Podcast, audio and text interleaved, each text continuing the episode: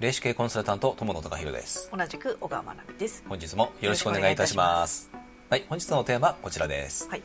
経営にスピリチュアルを取り入れる効能。はい。スピリチュアルを取り入れてみてくださいっていう話ではあるんですけどもこれねスピリチュアルをそのままね取り入れるってなると、うん。結構ね社長はいいんですよ。経営者はいいんです、うん。けど周りのね社員の人たちがねう、んうちの会社の社長ってなんか宗教にはまってる？はいはい。はいって大体これが始まるんですよ、神棚ですら宗教になっちゃう時あるもんね、まあ結構ねそういうふうに捉えてしまう社員の方もいるみたいですね、そうじゃないけどね、そう。だからねスピリチュアル取り入れた方がもちろんいいです、うん。いあ入れた方がいいんですけども、うん。そのまんまにしてしまうと、うん。え宗教っていうふうになってしまう可能性があるんで、うん。だからそのままではなく例えばね、えー、と物事の言い方。はい。スピリチュアル的な言い方ってあるじゃないですか。あれをそのまま取り入れるとやっぱりなんかちょっと宗教だよねっていうふうにうん。捉えられてしまう可能性があります。だから、えーとね、一番いいのはビジネス用語に置き換えることです。どうやって？いや例えばねあの神様うん。宇宙。うん。ね、そんな感じの言葉であれば、経営理念とかうん。ミッションに置き換えることができます、なるほどね、うん。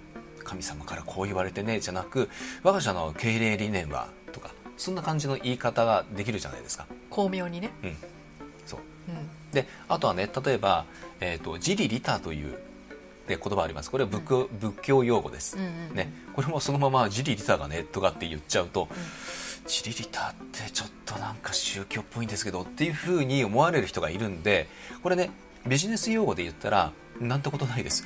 ウィンウィンです。いいですか？ウィンウィンです。どっちも勝つってやつね。そうです、うん。ね、そういうことと。あとねもう一つ例えばね何か、えー、とメーカーさんで物を作ってる会社さんがあったとしてねうん。よくこういうのもあるかと思うんですけどもあの細部に神は宿る。うん。これ言っちゃうと、ああ社長なんか宗教ハマってんのかなっていうふうに思われてしまうんで、例えばねあの人が見えてない、ね、見てない場所にこそ人ってね実は気づくんだ。って言い方すればいいだけなんですよ。うんうんうん。ね。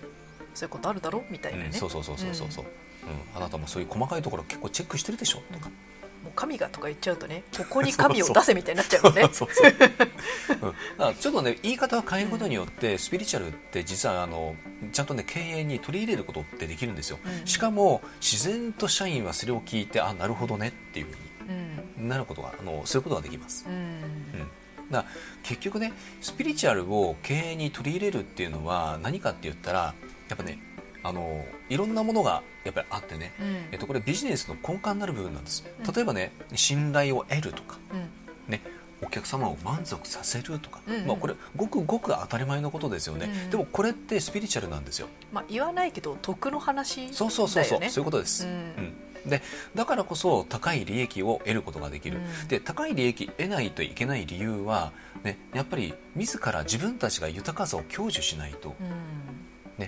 その豊かさを伝えていくことはできないし、うん。まずねじゃあそのいいサービスとか商品を作ってるんだったら継続させないといけないじゃないですか、うん。だからこそ、ねうん。高い利益っていうのは必要である。うん。で、まあ、あとはねあの当然ながらねそのお客様だけじゃなくて例えばね業界全体のことを考えるとか、うん。ね、あのその市場というものを考えて社会貢献していくという考え方。もうこれ完全にあの実はスピリチュアルなんですよ。まあ、この会社が社会にどう影響を与えるのかみたいなのをうん考えていくと、結局得の話になったりとかする結局そうなんですよ。よ。ね。でこれがねもう最終的に行くところっていうのはじゃあ我が社は世界を変えるんだ。うんうん。でこの世界を変えるっていう言葉をそのまんまねうん。言ってしまうとえうちの会社の規模で大丈夫かなっていうふうに社員の方は思われる可能性があるんで、うん。だからそのやっぱね、えーどっかでそれは考えないといけないかもしれないですけど、うん。でも変な話最初からそれ言ってしまってもいいんですよ。うん。でそれを言っていれば、うん。そういう社員しか集まりません。だからそういう方法もあります。うんうんうんだこういうことなんです、まあ、つまりね、えー、と経営者の方がねやっぱり、えー考え方をね変えることによってうん。会社ってやっぱり変わるんですよ、うん。うん、だからあのそういうスピリチュアルとかねあのそういうものを取り入れる場合は、うん。ちょっと考え方を変えてうん。言い方を変えてで、えー、とそういうねスピリチュアルとかがちょっと抵抗がある社員をひっくるめてねうん。分かりやすいように、うん。まあ、ビジネス用語に変えるとか、うん。ね、そういうなんか考え方をねちょっとね、えー、とビジネスの方にをなんかね取り入れた形で何かね伝えていくとかね、うん、で神様とねうん、神が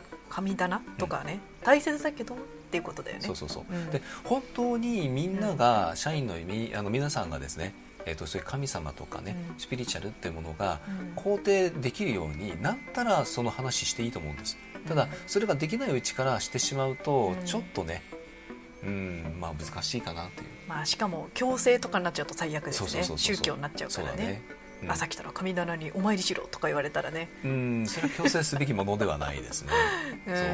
まあ、ただ自然とやっぱりねそういうふうになっていきます、うん。だからあの経営にスピリチュアルに取り入れるのはものすごくいいことではあります、うん。ただね社員の人たちも考えて、ううんまくそこはね経営者としてね、えーやっていくっていうことがとても大切ですねそうね、そもそも視点が違うからね、うん。一緒になろうっていうのがちょっと難しいかもしれないまあ難しいですね、うん。はい。